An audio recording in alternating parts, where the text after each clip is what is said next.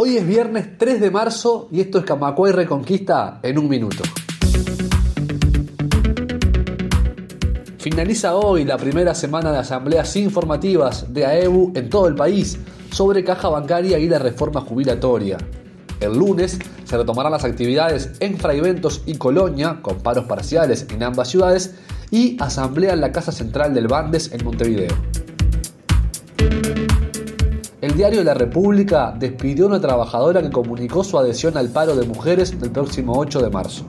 El Consejo Directivo de APU denunció el hecho como un atropello antisindical y machismo patronal y exige el reintegro inmediato de la compañera.